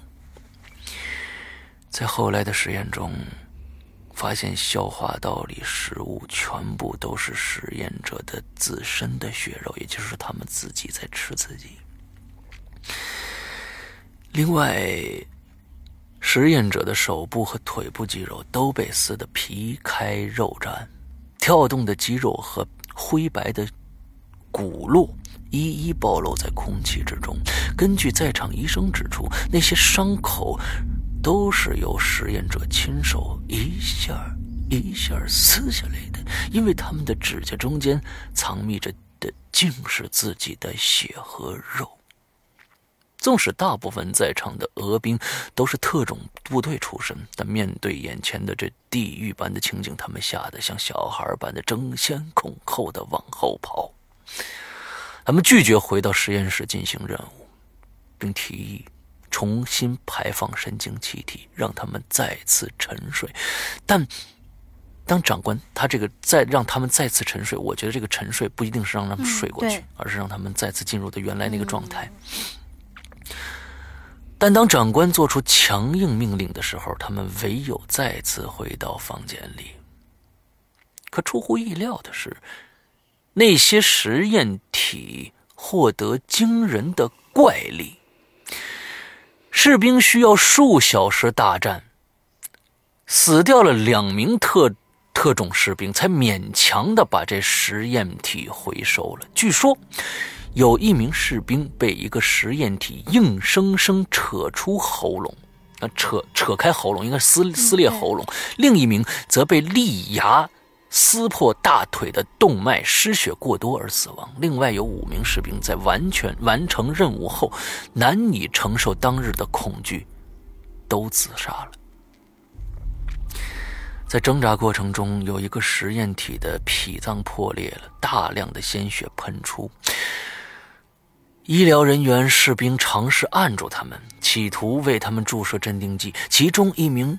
医疗人员成功的把注射器插进实验体的手臂，注入了正常分量十倍的镇定剂。当他们以为松了口气以后，那名实验体却无视镇定剂带来的影响，像发像只发发疯的这个公牛一般，一拳打碎了那名医护人员的肋骨和胳膊。其他的士兵立刻一窝蜂的把他按在地上。过程中，大量鲜血依旧像血泉一般喷射喷射到士兵的身上。即使他的动脉已经再没有血液可喷出了，那名实验体依然孔武有力，胸腔里的心脏强有力的跳着。他努力挣扎，被按住他的被按住的手脚在空气中乱踹乱蹬，口中不。停的叫喊着，他说：“多些，再给我，再给我一些我。”应该是再给我多一些吧。对，我觉得可能是应该是再给我多一些，应该是这种，嗯，不管是这种神经气体也好，还是他这种镇定剂也好，他说他想我 more 啊，want more，就是他想我更多更多。三分钟以后，他的声音越来越弱，最后死去了。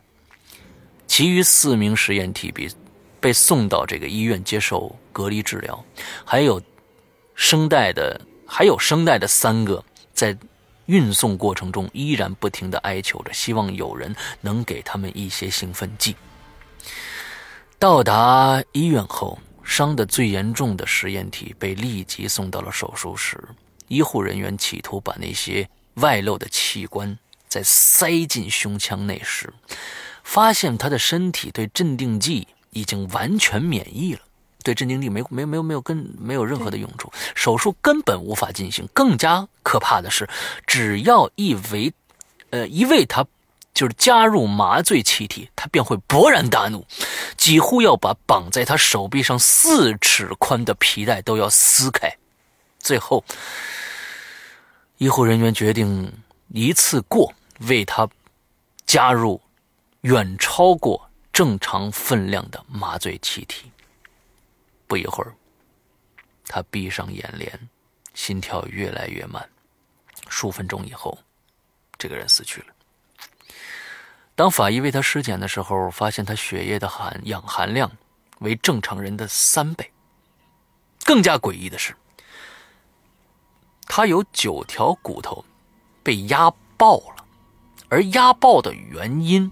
应该是九条肋骨吧，我觉得，而压爆的原因是自己的肌肉太过强劲。哦，应该是，可能是胳膊，应该是。我觉得全身上下的骨头都是向里面压。嗯，对对对对。第二名接受手术的是那个声带受受损的，最开始那个声带受损的这个实验体，因为不能发出任何的声响，所以呢，当医护人员尝试为他。加入麻醉气体的时候，他只能大力的摇头。鉴于之前的经验，其中一位医护人员提议整个手术不用任何的麻醉剂。纵使听起来非常的疯狂，但其他的医生都无奈的接受了。而且那个实验体听到以后，非常高兴的点了点头。接下来整整六个小时，他们更换了实验体变异的器官和修复受伤的皮肤。过程中，半点麻醉药也没有用，但实验体没有呼喊半句，或半点痛苦的表情也没有。甚至有护士说，每当他和实验体对上视线的时候，都可以看到他嘴角暴露的肌肉微微的卷曲着，向他挤上一抹猥琐的笑。嗯啊，天哪，这太恐怖了。当手术完成的时候，所有医护人员都松了一口气，但此时，实验体却努力挣扎，尝试说话。医生们以为他们将要说出什么惊人的秘密来呢，便赶紧递上纸和笔。谁料到实验体所写的这个简讯内容简短而令人心寒。他写了什么呢？大家猜猜。他写了：“你们继续切吧。”这个人非常享受这种被切割的感觉。既然没有麻醉剂会使得手术更加的顺畅，那么其他两名实验者都如法炮制。纵使在手术过程中，他们是尝试偷偷的注入麻醉剂，但发现那些实验体会歇斯底里的争。狞笑起来，反而有碍手术进行了。而且，他们的身体很快就消化了所有的麻醉剂，并立即企图逃走。当他们三个都手术完成后，被带到隔壁的病房，研究员和军人施展浑身的解数，希望知道究竟。实验途中发生什么事儿？为什么你们要自残呢？为什么你们要扯出自己的内脏呢？你为什么非要更多的麻醉剂不可呢？兴奋剂不可呢？而面对种种的问题，他们只有一个答复：他们说，我一定要保持清醒。对于如果。对于如何处理那些实验体，研究人员和军人看法未能一致。那些研究人员呢，对于实验结果非常的愤怒，认为实验已经失败了，他们必须把那些怪物杀了。但军方的高层，一名前情报人员从他们身上看到了机遇，并想看看如果把他们带回密室，接下来会发生什么事儿呢？纵使所有的研究人员极力反对，但在枪杆子下，最终还是屈服了。当三个实验体听到可以回到密室，他们高兴地停止了挣扎和叫喊，在准在准备把他们放回密室的过程中，这三个，他们三个啊。被监禁在一间病房，并且接驳着这个 E E J E E G 呃 monitor，就是这个脑呃叫脑电波监视监测仪啊。明显的，因为不明原因，他们三个都极力的保持着自己的清醒。其中一个不断大声唱哼唱，嗓呃哑嗓哑子则在哦，就那个那个哑巴还活着，那个哑巴则在床上。不断的扭动，左右左右的伸展被皮带绷呃捆绑了的小腿，啊，总之想分散自己的注意力。最后一个则坚持不懈的自己的头放在枕头，呃，自己的头放在放到枕头，眼睛不停的眨动，嗯，就反正是努力的让自己的要要清醒着，保持清醒。那个不让头放下来的时呃不。不让头放下来的实验者是第一个出现脑波异常的，也就是第三个。纵使大部分时间他的脑波都呈正常的波浪状，但有时候会突然变成直线，持续数十秒。也就是说，好像死了数十秒，没有没有任何的反应了，持续数十秒，又再恢复正常，就好像他不断的死亡之后又复活过来。当所有的人都聚精会神地留意脑电波读数的时候，其中一名闷得发慌的护士刚好抬起头，就看着那名实验者终于抵受不住睡魔的呼唤，闭上眼睛，砰一声躺在枕头上。就在那一刻，他的脑波立。刻转成深层睡眠，再下一刻，脑波变成水平的直线，心脏同时停止跳动。旁边剩余的实验者吓得失控的尖叫起来了，哭喊着要立即注射兴奋剂。这个时候。他的脑电波开始和刚死去的实验体一样，变得一直正常，一时正常，一时平坦。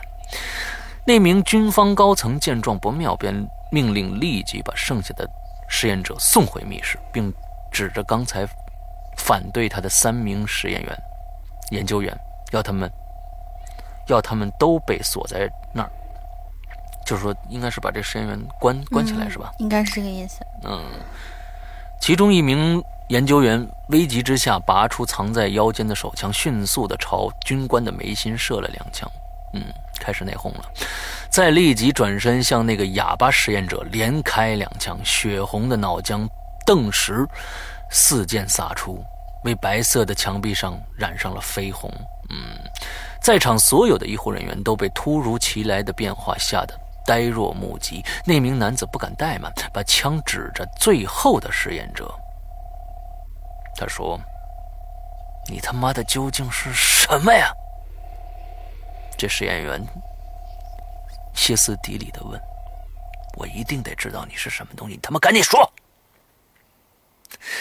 那剩下来的实验体笑了。一抹邪恶的，可以让人世让让让人永永世难忘的狞笑。他说：“呃，他说为什么那么容易就忘掉了我？这句好像跟上下句都不太接啊。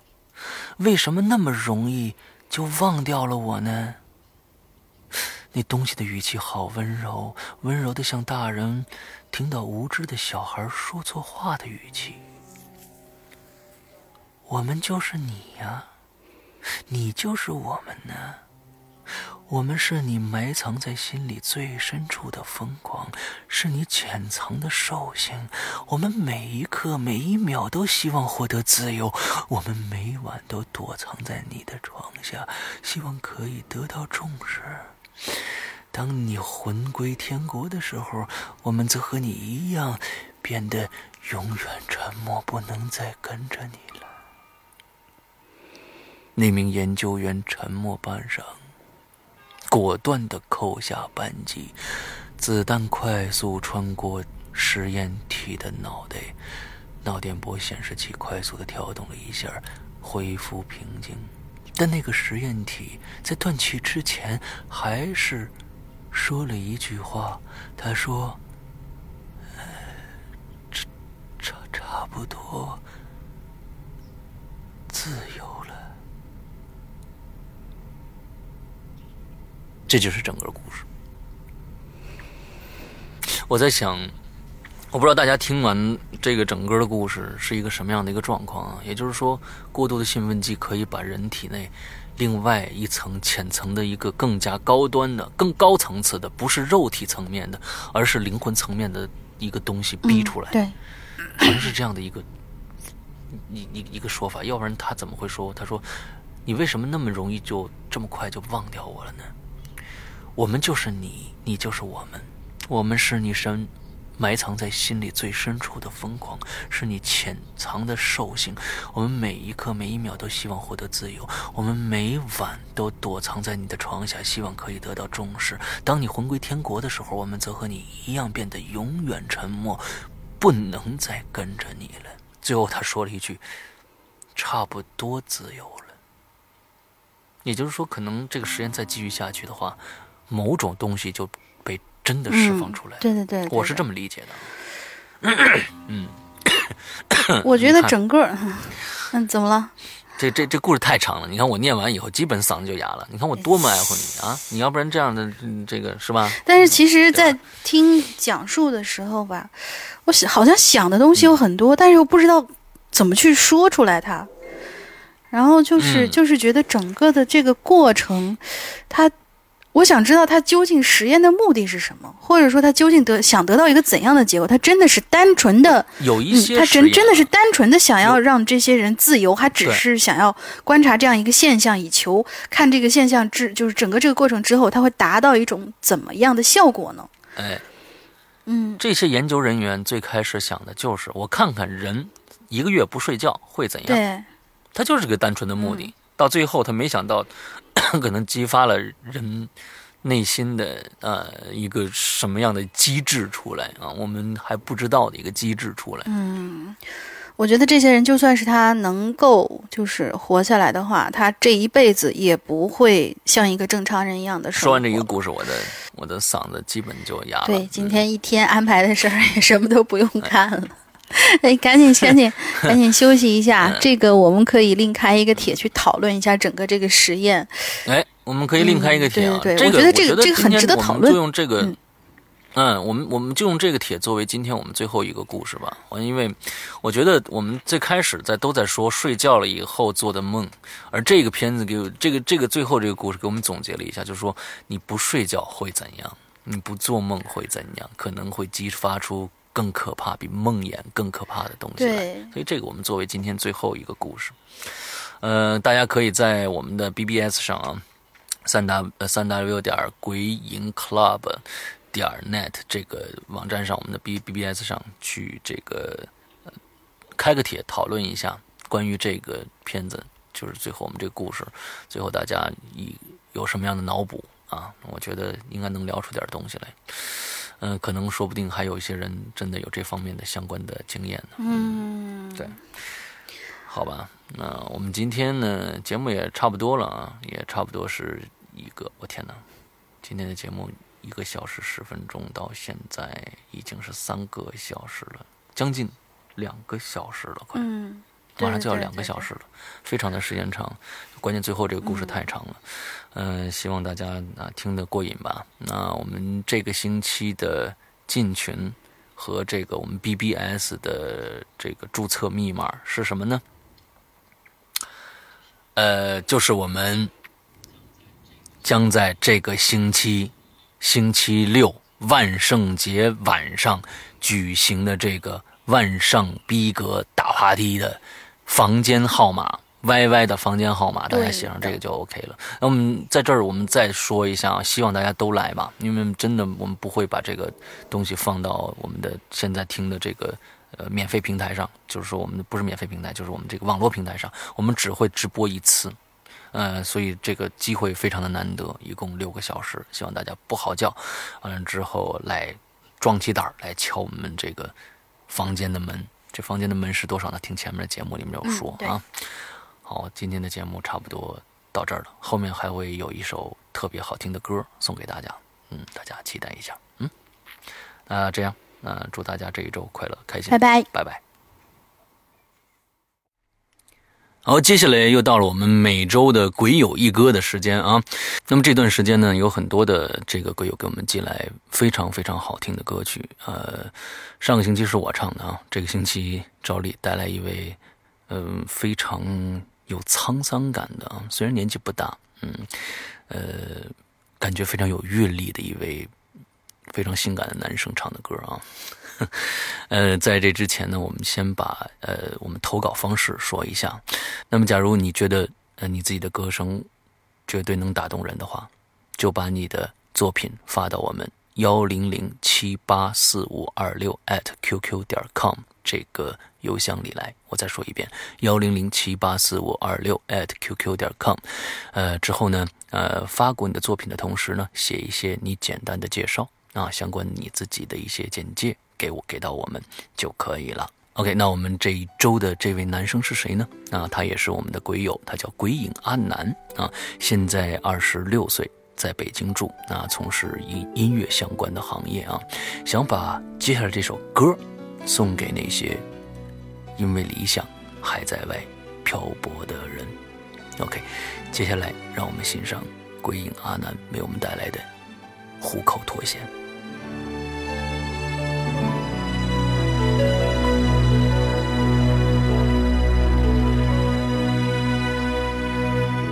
把烟熄灭了吧，对身体会好一点。虽然这样很难度过想你的夜，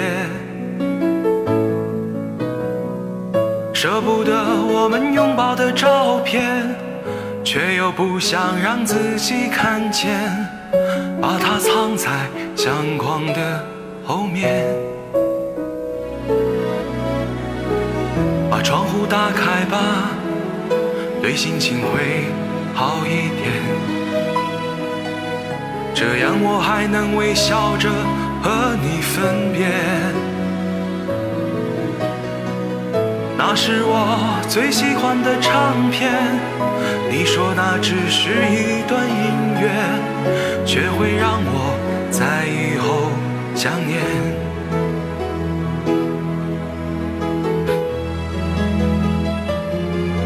说着付出生命的誓言，回头看看繁华的世界，爱你的每个瞬间，像飞驰而过的地铁。说过不会掉下的现在沸腾着我的双眼。爱你的虎口，它脱离了危险。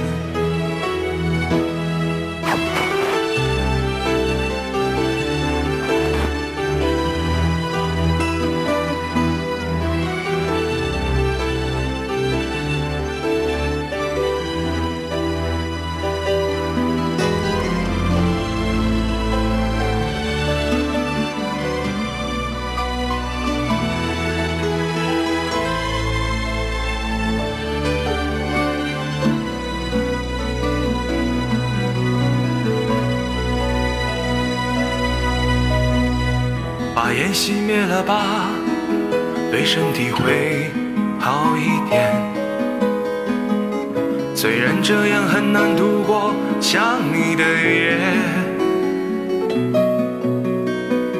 舍不得我们拥抱的照片，却又不想让自己看见，把它藏在相框的后面。把窗户打开吧，对心情会好一点。这样我还能微笑着和你分别。那是我最喜欢的唱片，你说那只是一段音乐，却会让我在以后想念。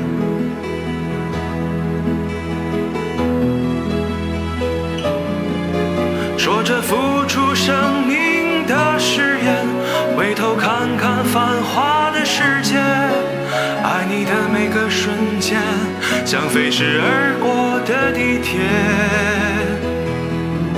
说过不会掉下的泪水，现在沸腾着我的双眼。爱你的虎口，我脱离了危险。说着付出生命的誓言，回头看看繁华的世界，爱你的每个瞬间，像飞驰而过的地铁。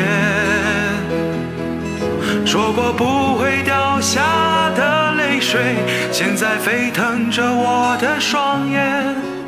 爱你的虎口，我脱离了危险。